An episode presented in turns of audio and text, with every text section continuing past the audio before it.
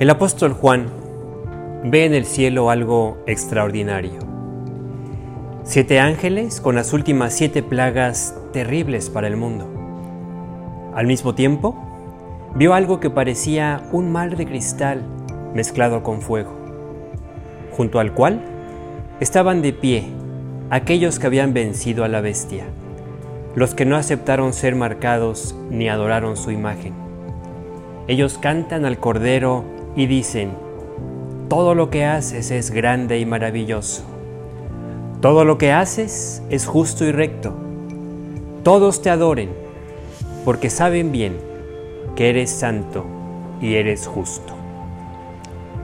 Después, se escucha una potente voz que sale del templo en el cielo, que ordena a los ángeles vaciar las siete copas que llevan, que representan el enojo de Dios.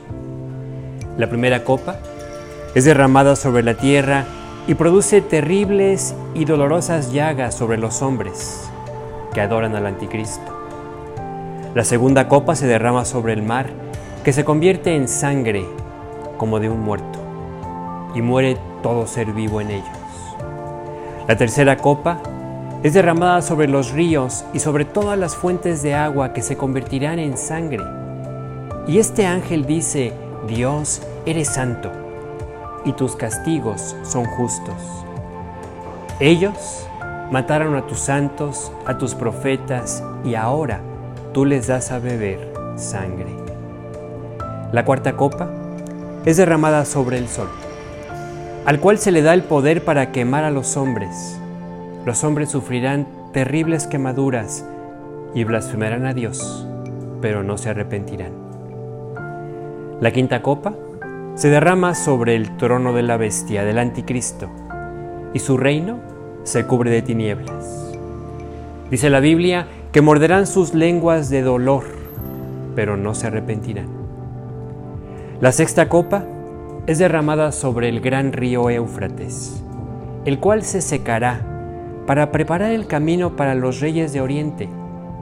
Al mismo tiempo, tres espíritus que salen de la boca de la bestia, del falso profeta y del dragón, salen por toda la tierra, haciendo prodigios y señales para reunir a todos los reyes del mundo para la gran batalla del gran día del Dios Todopoderoso.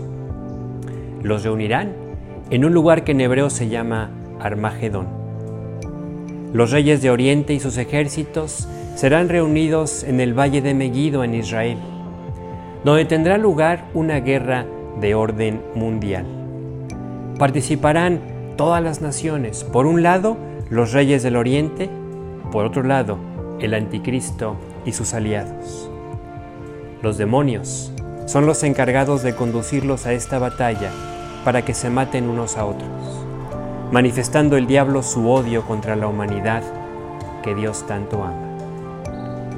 Con la séptima copa, un ángel derrama su copa sobre el aire y se escucha una gran voz del cielo que dice, que sale del trono, hecho está. Y entonces hubo relámpagos y voces y truenos y un gran terremoto, tan grande cual no hubo otro desde que el hombre está sobre la tierra. La Gran Babilonia, llamada aquí en el pasaje la Gran Ciudad, es dividida en tres partes y todas las ciudades del mundo se derrumban. Todas las islas y los montes desaparecen. Y hay un granizo que cae sobre la tierra de peso de aproximadamente 40 kilogramos. Una vez más, los hombres blasfeman contra Dios. Se quejan contra Él por esta plaga, pero no están dispuestos a arrepentirse, a voltear a Dios y a pedirle perdón. Los juicios durante la tribulación serán terribles, irán en aumento. Por eso estas últimas plagas serán mucho peores que las primeras.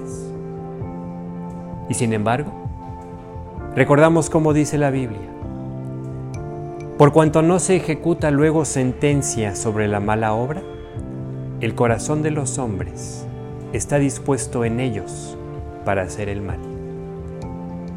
Yo te invito a que si tú estás escuchando esto y aún Dios no es el Señor de tu vida, que no esperes más.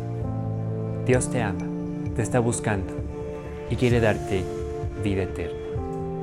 Que Dios te bendiga.